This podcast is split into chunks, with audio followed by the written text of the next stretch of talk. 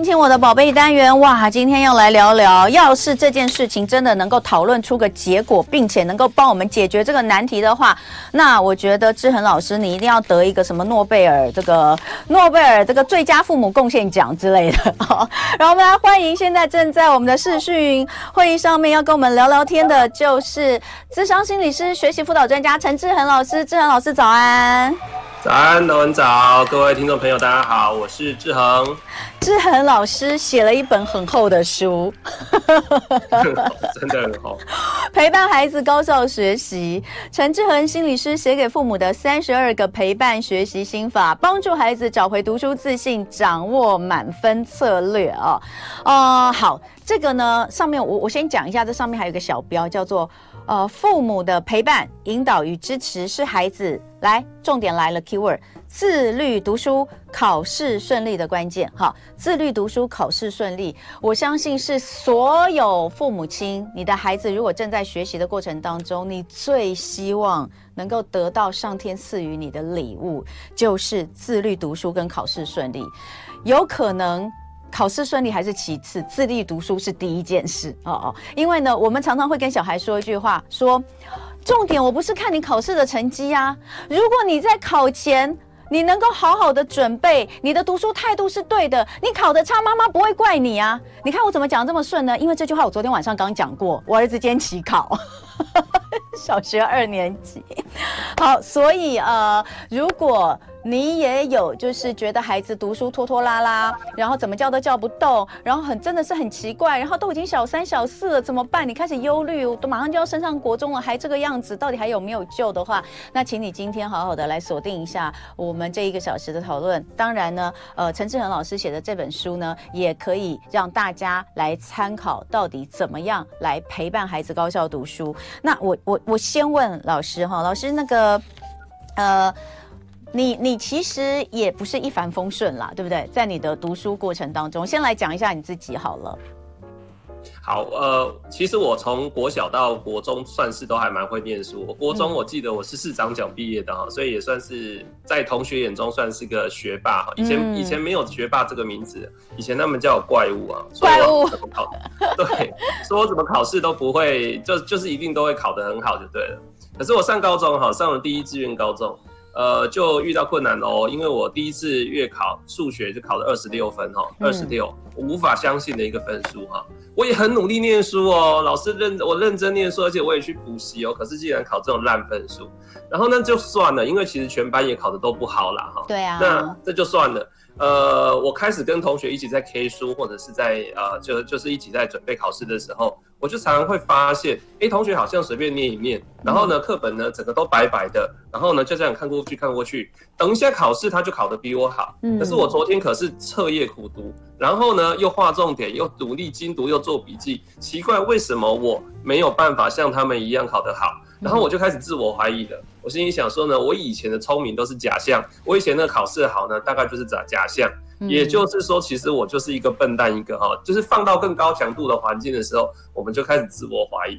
而那个时候哈，事实上也还好了，我还是继续努力啦啊。但是那个时候就真的非常非常的挫败啊，然后挫败了三年啊，就这样子度过呃很辛苦的高中三年。嗯，后来你在，所以你在高中的时候，你你你当时没有找到解方吗？呃，当时我其实没有找到解方，我就是呢，呃，继续努力读书就对了。嗯，好，就是我就是觉得花更多的时间，花只只要比别人更用功，我就觉得我可以得到比别人更多的成果。因为我以前国中，我以前国小就是这样，嗯，所以我就花更多的时间啊，研读各个科目，花更多的时间背诵，然后牺牲更多的睡眠。但是事实上，成学习成效有限呐，学习成效有限，嗯、但也不是说很差，但是就是没有到我理想那么预期这么好，所以还是有蛮深的挫败感。哎、嗯欸，其实我要说句实在话哦，呃，志恒老师的这个过程，我觉得百分之八十的，呃，在国中国小成绩好的孩子，到了高中都会都会发生这样的事情啊？为什么呢？因为我们、嗯、呃，我们以前哦，哎，我我我我比志恒老师年长啦，但是我像我我以前是考这个大学联考的时代，志恒老师应该已经不是大学联考了吧？还是你也是？我我我当时也是大学联考的年代，但是已经是末代了，最后一届的大学联考。对对对，因为正好是比我年轻。我要讲的是我们以前联考，然后当然还有高中的联考，对不对？我们以前叫高中联考、大学联考。那简单的讲，就是我们在国中。市长奖，你市长奖，我市长奖，对不对？哈，我们市长奖毕业，那就是大家是最好的。但是我们因为是市长奖毕业，所以我们一定是考上一个还不错的高中哦。也许是第一志愿，也许是第二志愿。考进去之后，那时候才会第一次月考会大挫败，那真的是一个非常非常正常的事情，因为所有的市长奖全部都来这里了嘛，各校的市场奖都来这里啦。所以呢，我自己个人觉得，我在进入到这个。呃，这个北女的这个第一个学期，我觉得那对我来说真是人生一大解脱，你知道吗？就是我再也可以不用维持第一名、第二名、第三名了，我考不好是一件很正常的事情。我的心态非常的、非常的健康，我觉得我能够在十五岁、十六岁就看清原来这世界就是一个人外有人、天外有人有天的这个世界，真是太棒了哦！那个是我。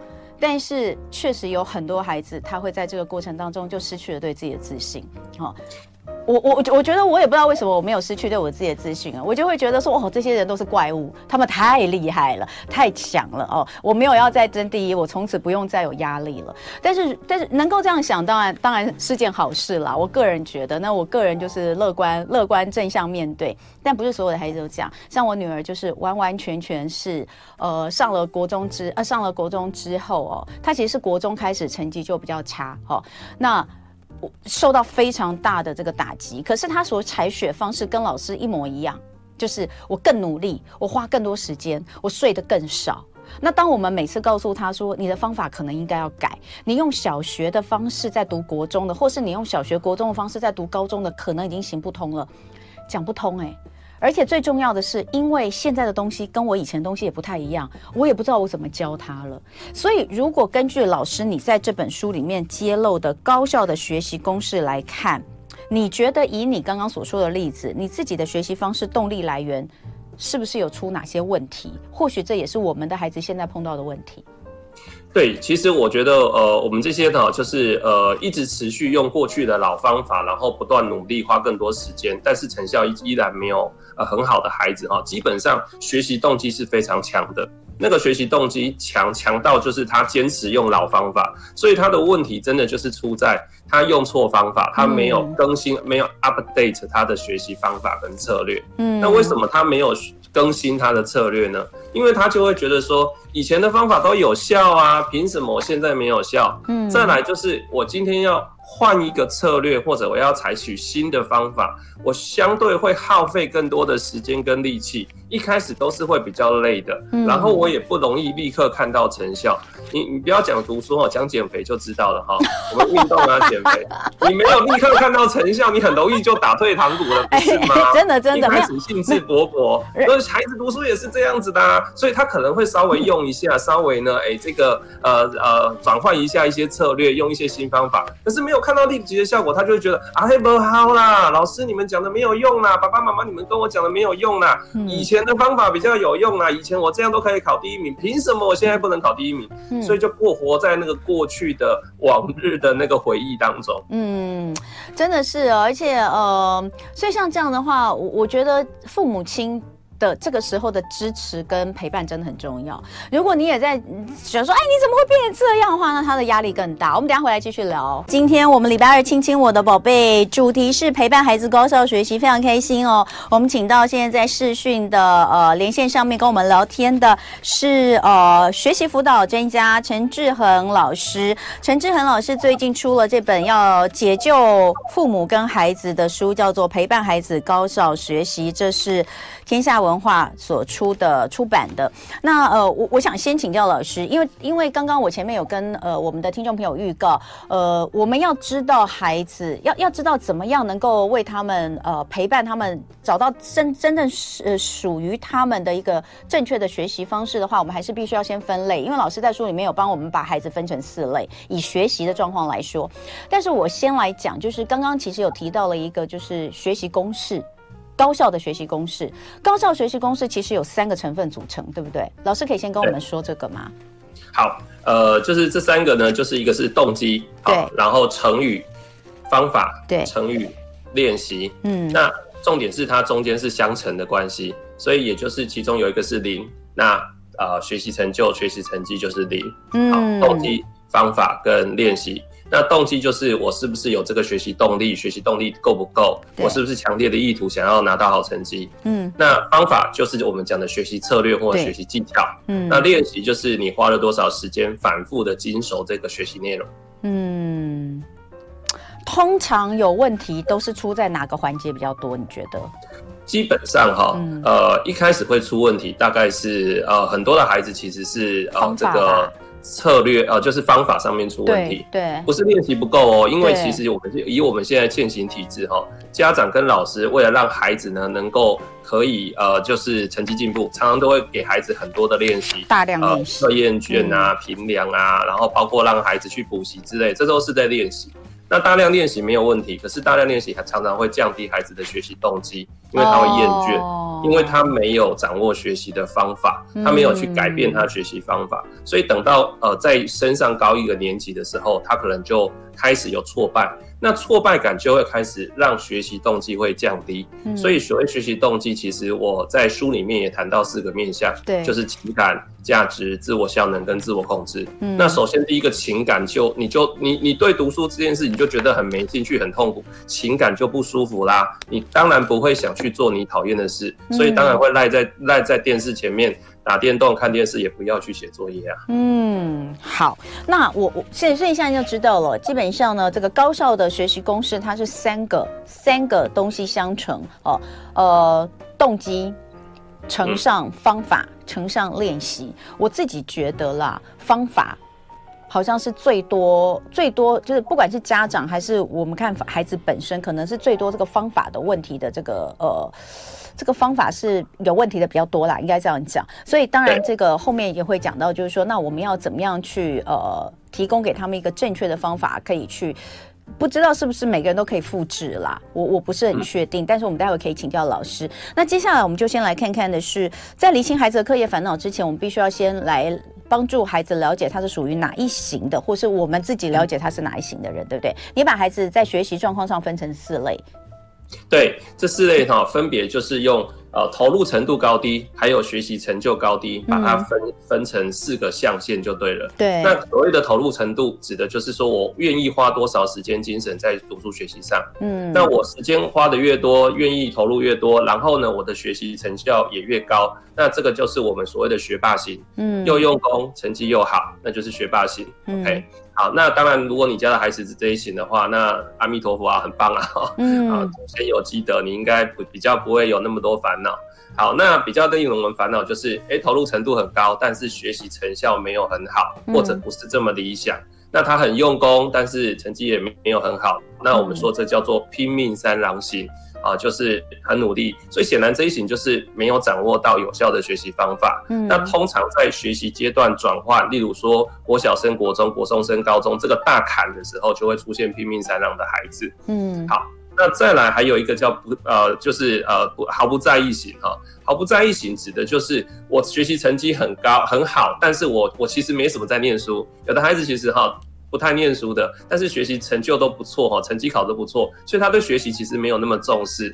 好，那这个这个就会让人家觉得说，哎，一个爽啊爽哈，但是好像小聪明那种感觉，这叫毫不在意型。那最后一种叫做心灰意冷型，心灰意冷就是他放弃学习了，所以他也不愿意花时间在读书学习上，成绩自然也都是垫底，甚至非常难看，惨不忍睹，然后就让人家感觉他好像在摆烂。那这就是心灰意冷，事实上他心灰意冷了。老师，你那个低投入高成就毫不在意型，根本就天才型嘛，只是你不想用天才型来写，对不对？因为这样子好像是 好像是鼓励这样的行为，对不对？其实不见得啦，因为在中小学，我们常常看到有那些小聪明，他可能听听课，然后他可能掌握一些学习，就是呃读书技巧或考试的技巧。那这一这一类型哈，你就会觉得他好像就是不在乎。对对对对对。他是不是真的很资优？这个不不不见得哦，因为他往往这这类型什么时候会遇到困境？就是他大概在升上高一点的年级的时候，遇到更高强度的课业，不是说我听听就好。我不练习，我可能就会考不好了。这个时候他才会发现，哎、欸，我不能只是靠小聪明，我还是要花点力气。那真的资优的哈，我们就不在这个讨论范围范围内的。因为资优的孩子，我太有感了。昨天晚上我讲一模一样的话，才把我儿子骂一顿，就是你刚刚讲的那一那一那一段。就是，是就是不想考试前就是觉得没有什么好复习，我都会啊，哦，然后呢，平常小考的时候还真的就是平常我就不管他，好不复习，哎，隔天回来还是考一百，我就问你说，我就问他说，哎，你早上我说你你有复习吗？他说没有啊，我就是考前拿出来翻一翻，我就考一百，就是很得意那个样子，你知道吗？我昨天晚上呢就非常生气的就念，超级狂念了他一顿，就是有关于。小聪明这件事情不能当饭吃。你现在可能还可以靠这个，但是你上了中年级或是高年级，我还没有讲到国中，因为他可能还不能理解国中是怎么回事。那像这个好，那我我们就来针对这四种型哈。那这四种型的话，老师在里面也都有针对各型来做一些呃做一些剖析跟做一些这个方向引导，对不对？对对。那你觉得这四种型里面最最让最令最令人担忧的是哪一型？应该是心灰意冷型吗？啊，当然是，当然是心灰意冷型最、嗯、最令人担心，而且是最麻烦。可是我们要想的是，心灰意冷型，它不是一开始就心灰意冷。它前面一定会有经历一个型叫做拼命三郎，嗯，也就是说他是有用功过的，他是有努力过，嗯、可是他一直挫败，挫败久了之后，挫败累累累积久了之后，我就放弃了，我就不再努力了。嗯、所以我们其实更要关注的是那些，就是我其实有在用功，有在努力，嗯、但是可能一直看不到成效。我们其实这个时候就要赶快提供他，或者跟他讨论一些有效的学习方法，嗯、那避免他走到心灰意冷型。因为到了心灰意冷型的时候，要帮忙真的是非常非常困难。嗯，然后有很多家长困扰就在这个地方。哦，我的孩子就是看起来一副就是没动力的样子。那至于那个呃毫不在意型哈，我倒觉得不用太急着哈，要他就是你要很努力，因为对他来讲，现在现阶段考试就是应付得过去。我倒觉得这个时候哈，多鼓励他。去阅读，大量阅读，还有一件事很重要，就是生涯探索。嗯，赶快去探索出自己的兴趣，赶快探索出自己的志向。他以后呢，遇到学习困境的时候，他会因为他有志向、有目标，而他开始比较有动机投入学习。嗯，我觉得倒是把时间放在这里才是比较可贵的地方啊。好，那刚刚呢，我们很多的家长已经在帮自己的孩子做一个分类了。像呃，这个就有朋友写说，哎，我的孩子这就是在拼命三郎阶段，我到底该怎么跟他讨论呢？我跟大家分享，我们家呢有两个不同型，一个在拼命三郎型，这个是高中的姐姐，就是一个高投入低成就，上个礼拜。每天都给我两点睡觉，五六点起来，然后呢，也也。也不如他的预期，我觉得很难很难如预期啦。现在东西真的好难哦哦，而且呢，明明就是社会组的人，不知道为什么现在在学数 A，那对他来说真的是蛮痛苦的哈。所以一个在拼命三郎型，另外一个小学二年级，我是觉得还好啦，就目前还是在毫不在意型。但是因为他还小，所以我们也可以慢慢观察。就像老师刚刚讲的，那所以有人问说怎么讨论？其实你在书里面哈，你你可以去找老师这本这个陪伴孩子高效学习。老师其实四种型，每一型都写的。蛮多的，嗯，都都有写，就是说怎么样去去呃来陪伴或帮助他们。那不过我想先聊一个东西，因为我自己看这个，我觉得蛮有感的。就老师你在书里面有特别写到一个叫做拒绝惩罚性的抄写，对不对？嗯，这件事情是不是也是会把呃高效学习公式的动机拉得很低？对，没错，因为我已经看到太多。呃，这个活生生血淋淋的例子了哈，不只是我自己亲戚朋友，还有我以前的学生，还有很多的来找我心理智商辅导，甚至很多的家长都不断的跟我分享说，呃呃，自己的孩子在学校里面，可能因为老师出了大量的作业，甚至这些作业不只是作业，常常是叫做惩罚性抄写。就是呢，考试可能考得不好，或者可错一题，我要罚写抄罚抄三遍。那嗯，很多时候是美其名为订订正啊。那其实定正应该就是把不会的把它弄成对的，这样就好了嘛。嗯、可是呢，他要连题目连选项，选择题哦。你可以想象哈，选择题现在的选择题素养型考题选择题是有多长？嗯，那个抄三遍，抄一遍你手就不行了。嗯，二年级、三年级小小的小朋友，他们手正在发育，他们开始就因为这样子，他抄不完，然后他开始厌恶学习、厌恶写字，他开始对读书这件事产生负面情感连结。后来他干脆呢，很多就是抄不完算了，然后还可能还被老师指责，就是说。不够用功，不思反省。老师，老师，老老师，我想请问你，从两个方面来请教，因为啊。嗯我本来以为这个是非常特特，就是个案的，因为我的孩子，我两个孩子哦，在同一个学校，没有出，没有，从来没有过这样的状况，没有老师没有要他们就是抄写题目连选项哦。嗯、那我上次跟另外一个呃好朋友聊聊天，他的孩子就是他孩子现在已经念医科了，已经念到医科科，他就跟我说，他的小孩小的时候啊，就是呃被老师要求错的，就是要连，而且是叫他抄。不知道是哪一题，就是一每一个都要抄，错的都要抄十遍二十遍，而且是题目连同所有的选项，哎，没错，所有选项一二三四四个选项里面只有一个是对的啊。那我就问说，那为什么要抄把错的也抄一遍呢？你抄对的，我可以理解，加深孩子的印象，对不对？为什么？那你对的跟错的都一起抄下去，意义何在？不是连错的都印象深刻吗？你那不是就摆明就是搞学生吗？那但是其实这些老师，我相信他们都是特别认真的。他们就觉得他们会相信说，让学生反复抄写，可以让学生呢汲取教训，下一次可以更认真。可是他们没有想到的是，孩子他这个年纪他根本抄不完，他可能甚至抄到都没有办法睡觉了。然后他抄不完，更麻烦的是什么？他抄不完，他隔边隔天会被要求要加倍，也就是因为你抄不完，我要你付出代价，所以这才叫做惩罚。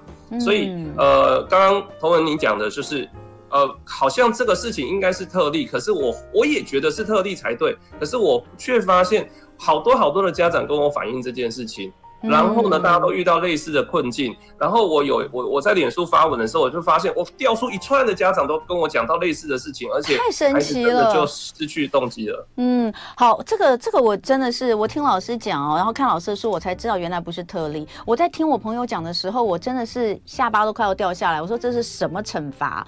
等一下回来我们跟老师聊更多哦，先休息一下。今天礼拜二，亲亲我的宝贝单元，我们来聊聊的是陪伴孩子高效学习。今天在视讯线上跟我们一起来聊天的是学习辅导专家陈志恒，资商心理师，欢迎志恒老师。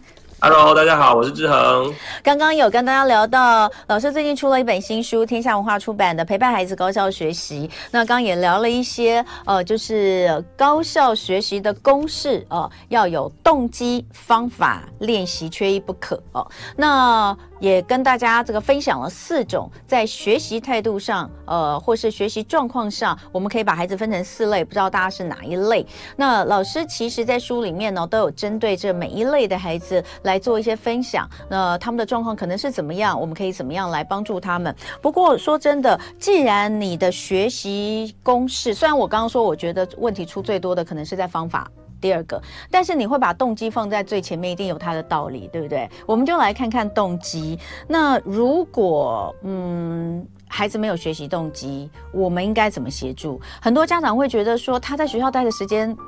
比在家里时间还长，因为家里时间可能有三分之二都是在睡觉，睡觉时间。那在学校时间那么长，而且学校本来就是他学习的领域，他学习动机不足，学习动机不强，我应该没办法做什么，那是学校老师的事啊，对不对？OK，呃，嗯、我们在谈学习动机，孩子学习动机低落之前哦，应该是先去想的是为什么孩子学习动机低落？嗯，因为我。你会发现你的孩子哈，他不是一开始就学习动机低落。嗯，像我们家女儿，她现在幼儿园，她对什么都很有兴趣。她现在就一直要我教她国字，嗯，有没有？她学习动机很强哎。可是呢，我也不保证她说明到小学三岁、到四年级，她写字她就觉得她痛苦了。好，所以我们的孩子是怎么学习动机会低落的？所以我我在书里面就从四个面向来讨论哈，就是呃情感、价值，还有自我效能，还有呃自我控制。好，那书里面内容讲的很多，我就讲一个东西就好，叫自我效能。就是呢，我们大部分的孩子会失去学习动机，或是学习动机低落，其实有一个很重要的原因，就是屡次的挫败。嗯，就是我我每次呢学我都学不会，或者呢我我有努力了，我有念书，可是我考试还是考不好。我考试挫败不断的累积，然后再加上爸爸妈妈指责，然后老师呢可能也对我呢，呃，就是可能有一些苛责，然后同学可能也笑我，然后我心里面更不相信自己做得到。当我不相信我自己做得到的时候，那我根本就不会想要去做，做这件事就变成苦差事。就算会努力试试看，也不会给自己太多机会，所以到最后就学习动机低落。其实，其实这些孩子内在哈都有一个声音叫做。不相信自己可以学得会，不相信自己考得好，那你不相信就不会给自己机会了。所以这是最重要的一个因素啦。嗯，好，那所以呃，这个是学习动机。所以如果说这个学习动机的四大来源分成情感、价值、自我效能跟自我控制，是不是我们一样也可以看我们的孩子在哪一块是比较缺乏的呢？对，没错。嗯，你看，像情感，以情感来讲，嗯，呃，各位家长，你在陪伴孩子读书的时候，孩子写作业的时候，你在旁边做什么？你在旁边呢，是肯定他、鼓励他、关爱的眼神，还是呢，他边写你边骂他，嗯、字写的歪歪丑丑的、嗯、啊？然后老师教的还不会，怎么这个题目搞半天还不会？你边骂边碎念，那孩子对读书就连接了一个什么情感？负向的情感啊。那包括我刚我们刚才写的惩罚性抄写，也是连接负向情感。那他对于这件事没有正向情感，他当然不会想去做。好，那当然这个只是因素之一。那还有一些孩子呢，他没有学习动机哦，特别是比较大的孩子哈，到了国国中、高中，他失去学习动机，其实有一个很大的原因是，他对未来是很茫然的，他不知道他读书的。意义是什么？他不知道未来，他读书之后未来要往哪里走，所以这个就跟什么有关？跟我们的生涯兴趣有关。那所以提早帮助孩子去探索、摸索他的生涯兴趣，这个也扣合我们现在一零八课纲的精神哈，自主学习。孩子要怎么自主学习？那他必须要。有目标、有方向，他才会想要有动机去学嘛。嗯、好，那当然也不是只是这样子。那再来就是我们刚刚讲的自我效能。嗯、自我效能就是我相不相信自己学得会。其实我觉得这是最关键的因素啦。因为大部分的孩子都是很想要可以考得好，但是当他不相信自己做得到的时候，嗯、就算是很资优、绩优的孩子哈，第一志愿的孩子，他发现他怎么读都赢不过其他人的时候，他也会想放弃的哦。Okay, 所以，所以这个自我效能指的是说我我相不相信我做得到，而不是我考试出来的成绩是几分。你的意思是这样吗？对，没错。通常呃，成成绩表现是结果，效能是我对自己的评估。那可是大部分的人都会拿成绩的结果来当做效能的判定标准，对不对？对，没错，没错。效能的判定标准之一，其中最重要就是成绩。因为成绩考得很烂，我代表我自己是没有自我效能的，所以这个部分要如何强化，我觉得还蛮重要的哈。对，对，然后再来就是老师最后要讲的价值。嗯、对，那呃呃呃，最后一个哈是呃，我我们其实比较忽略的是孩子的身心状况，其实就是自我控制啦。自我控制，身心状况，嗯，对，那就是很多的孩子事实上他是有高焦虑的问题，嗯，或者他呢呃，就是成长的过程中他没有安全感。然后呢，读书考试的时候，他身心状况其实是不好的。嗯，那你你知道一个孩子他高焦虑，或者是他容易呃这个没有办法那么专注，然后他的心定不下来的话，那他当然读书学习的效果一定是不好。嗯，那今天书要读得好，有一件事很重要，就是要能够定得下心来专注。所以，怎么帮助我们孩子去舒压或者安顿情绪？怎么去陪伴我们的孩子在挫折的时候，他能够调试自己？这都是属于自我控制的一块。好，所以这个也都是蛮重要的。OK，好，所以呃，这个部分哦，我觉得是很值得家长来看一下，因为其实如果你够了，就是。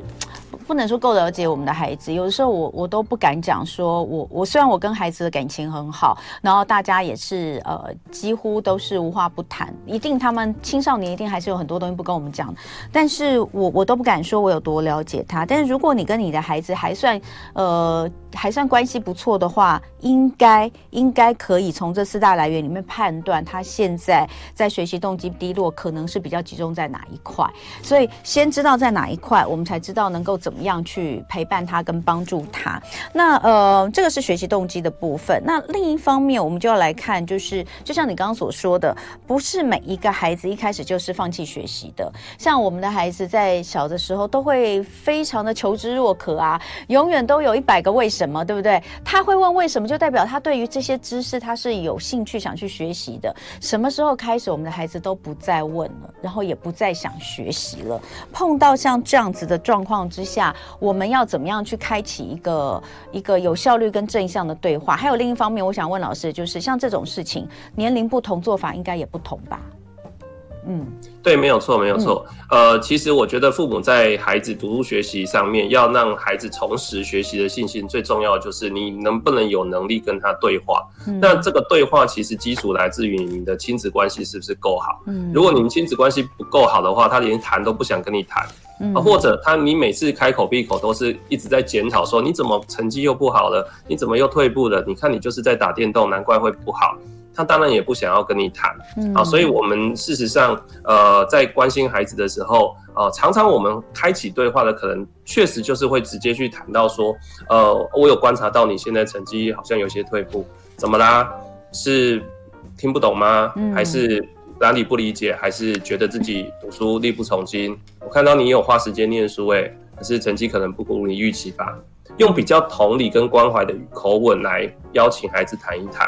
让他把他的问题点谈出来，那理解孩子的问题，我们才当然知道怎么去帮助他嘛。他可能他真的就是听不懂，那也许我们就要考虑额外请补习啊，或者其他线上的资源。那他也许他告诉你说，我都听懂了，可是我回家我读读完之后，明天我考试还是忘记，那可能就是记忆背诵的策略有问题。那我们就回到读书方法来谈，或者他跟你讲说，我读半天我也不知道以后要干嘛，我觉得我读书好没意义，然后又好痛苦。那我们就陪他聊一聊，那读书学习的价值是什么？那如果他告诉你说，呃，我有我有读我也会，可是我就是很容易焦虑，然后我就觉得读读到很倦怠，不想读，那这个就是自我控制的部分。那我们就陪他来谈谈，那怎么样帮助自己身心状态可以比较稳定？所以一一切都是从好奇、关怀、不批判、不指责开始。嗯，好，所以呃，这个部分我们在谈的都是学习动机。那嗯。呃情感哈，情感的部分呢，其实我们就会说，你要让孩子觉得学习是有趣的哦。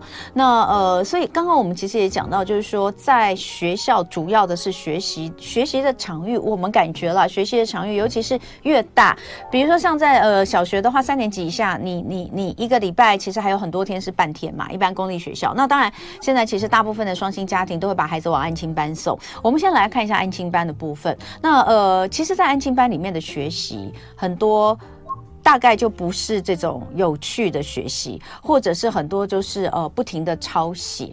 那但是这又是父母亲没有办法去去去避免的一个状况，就是我非送安亲班不可。那在这种现实两难的情况之下，呃，老师你自己有没有接获一些家长或者是孩子对于这样子的一个补习文化或者是课后辅导文化的一些他们的一些反馈？有，我常常 接到很多家长告诉我说，他们送孩子去安亲班，然后安亲班老师会逼他们不断写评量，不断写测验卷。嗯、那他们去反映，跟安亲班老师反映，然后呢，安亲班老师就回头告诉家长说，那其他家长都都要求要这样子啊，嗯、他们认为他们的孩子学习不够啊，嗯、所以你你你你你你的孩子。不，你来这里就不能特例，所以我觉得这个文化事实上一方面的共犯结构是我们家长，嗯，我们以家长迷信这种过度练习，嗯，所以导致了安亲班他为了招生，所以他用这种方式迎合家长，嗯，所以如果今天大家家长有一个正确的认知，包括一样学校惩罚性超前这件事情，嗯，如果今天遇到这个事，大家都可以去反映，而不是去支持这件事情。大家都有一个正确的认知，那现在，那那那学校端老师他可能就会思考说，我是不是要有一点改变，或者安心班他可能就会改变说，那我是不是可以给孩给孩子，那他的作业写完就好了，我不需要给他太多过度的一个呃评量或过度的抄写的练习。那我觉得这个还是回到我们家长是不是能够跟安亲班的老师去做反应。那如果安亲班老师坚持不不不改变，而你的孩子在这过程中越来越觉得读书兴致越来越减少了，然后越来越觉得读书是一件很无聊、很痛苦的事，那你就要有警讯，你就知道你需要帮他转换环境。我宁可转换环境到其他去学一些其他东西，我也不要让我的孩子在。这个场，这个这个场域里面，慢慢我的学习的胃口开始差了，嗯、然后到最后我不想学习了。嗯，其实我我身边真的有一些朋友，他们呃孩子真的是学习动机是在安亲班里面磨到没有的。也就是说，以小学来说好了，学校的教育以现在目前来看，其实不会有那么多的。那么多的抄写跟练习，以目前来看，反而是在安亲班比较多。所以我，我我身边真的有朋友，就是发现孩子这样的状况，然后在跟孩子反复讨论之后，就让他转。转安亲班，或者是呢，就是呃，跟安亲班的老师来沟通。我觉得这个东西可能父母亲 还是必须要跟孩子做一个呃，我我我只是觉得说，其实多半的双薪家庭送安亲班都是不得不的选择。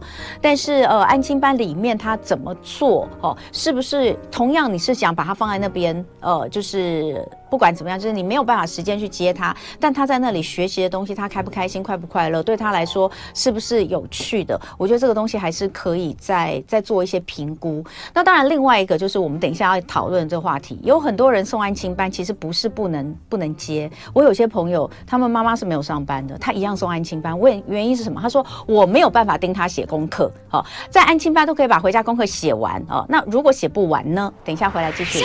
今天我们亲亲我的宝贝单元。在视讯连线的是陈志恒老师，学习辅导专家，来跟我们聊聊如何陪伴孩子来进行高效的学习。好，讲到这个问题，就是孩子的回家作业写不完怎么办？因为我刚刚讲，真的，我有些朋友说他没有办法自己盯孩子写作业，所以直接送去安亲班，把功课写完再回来。这样呢，在家里面就是快乐的亲子时光。他说，我是为了要储存亲子。怎么叫做什么？就是情感，这个叫做情感存折，对对，关系存款。他说，如果我自己盯小孩写功课，我们的关系存款很快就变成负数哦。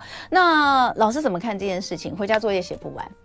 我我觉得哈，这个都是选择，没有这标准答案。嗯、如果呢，他觉得安心班，他孩子在安心班可以写完作业。然后回到家，他可以跟孩子有更好亲子时光，他觉得这是值得的。嗯、那么呢，他去做，我觉得也这也不是错的事情。嗯，那当然他也要他也要去承担一件事情，就是当孩子呢在以后没有去安心班了，那回到家他还是要写作业。那你没有能力要求他的话，嗯、那怎么办？对不对？对，对这件事情你也要去思考。嗯，好，那当然就是说，呃，孩子回家不愿意写作业哈，其实有两个状况哈。我们讲说作业写不完有两个状况，一个就是我不愿意写。对，啊。就是我叫不动啦，不愿意写。嗯、然后第二个就是我真的很认真写，但是写不完。它真的太多了。对，真的太多，就是两个状况。对，那第一个，第一个哈，就是我不愿意写，那这个是孩子学习动机的问题。那我书里面写到很多陪伴的方法，包括呢，嗯、还要帮孩子从小定时研读的习惯，嗯、这些都是我从我父母那边得到很好的礼物哈。嗯。来谈那个作业写不完，好，嗯、真的有的时候就是到国小、国国中、高中的时候哈。真的各科作业加一加很多啦，嗯、真的写不完啦。嗯，国中哦，国中真的是很可怕。我跟大家讲，就是上了国中，那高中更是哈。嗯、所以呃，再加上我们刚刚讲到的，又回到最初我们讲到的，就是如果他今天是高投高投入低成就的。他就会不断的在这个循环里面，他会觉得我要更努力，所以我的睡眠时间就更晚，然后呢就要读更多、写更多这样子。所以在作业写不完，我觉得这个东西哦，呃，分成两块，真的是小学会是一种状态，但是进入中学之后又是一种状态了。对，没错。那。呃，不管哪一个阶段呢、啊，如果孩子真的作业写不完，然后呢，确、嗯、实他作业量真的很大，嗯、那当然我们也会回头看一看，那孩子是不是他他写作业的效率怎么样？例如说，以比较小的小孩来看，他的握笔写字是不是这个基础有稳？嗯、然后呢，再来就是说他的专注程度怎么样啊？嗯、那那如果他已经很认真的，也很努力在写的，还是写不完，那显然就是真的就是作业量太大了。那作业量太大，当然我们有的时候也是适时要跟老师反映啊。那当然，其实呃反应其实也有限，因为各科老师其实有他们的想法。我的想法是这样子哈，如果哪一天我孩子到了国中、高中，他真的作业真的很多，写不完，我会告诉他说，呃，我对你优先在意的呢，第一个是你的健康，再来是你是不是真的学会学懂了，再来才是有没有完成这件事情。所以当作业写不完，然后你可能会需要牺牲你的睡眠的时候，我会希望你。可以呢，呃，睡眠充足，所以我宁可你作业没写完。那当然，作业没写完，你可能要承担其他的代价，这个都是可以跟孩子做一些讨论的。好，那不管怎么样，也就是父母的陪伴很重要，他没有一个完美的做法，也就是在这中间其实需要去取舍。你今天你今天需要去完成这个作业，你可能需要熬夜，熬夜了之后你睡眠不足，明天早上起来你可能呢学习的状况更不好，学习状况更不好，你更你你你下次写作业你可能会花更长的时间写，因为你的效率会更低，或者你这一次作业先不要写好，你你作业写没写没写完没关系，你可能会接受一些惩罚，可是呢，因为你的学习效率高，所以你产生了一个良性循环，改善你的学习，改善你写作业的效率，这也是可能。嗯好，所以呃，我觉得不管怎么样，你都可以去陪伴孩子，去肯定孩子。好，那也就是说，呃，大人也是需要取舍，也要呃跟孩子去讨论这个取舍。所以，如果我我的孩子哈，他他作业没写完，然后他跟我讲说他不想写，他要去睡觉。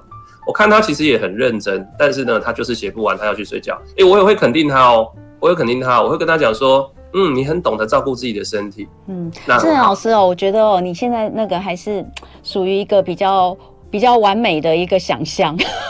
嗯，因为实际上到国中期，你应该有很多的个案啊，或是家长，或是学生，大概都是如此哦，就是。呃，比如说小学的时候，我们一定会要求你该做的事情要做完，因为小学功课没有那么多嘛，你应该是做得完，你做不完就是拖拖拉拉，或是你不想做，所以我们要求你一定要养成一件事情，就是绝对不能不交作业，写作业、交作业，这是基本的态度，对不对？这个我觉得是在小学的时候给孩子建立一个蛮好、蛮正确，我自己认为这是一个正确的观念。那呃。因为这个前提还是在小学的老师不会太太夸张，可到了国中、高中，因为科目实在变得太多，每一科的老师他其实在出的时候，他并没有去跟，就像你去看医生一样，医生们之间没有。那个没有没有医生在叫会诊的时候，是大家不会会诊的，所以你的每一科医生开的药都不一样，对不对？因为搞不好这颗药跟那颗药有冲突。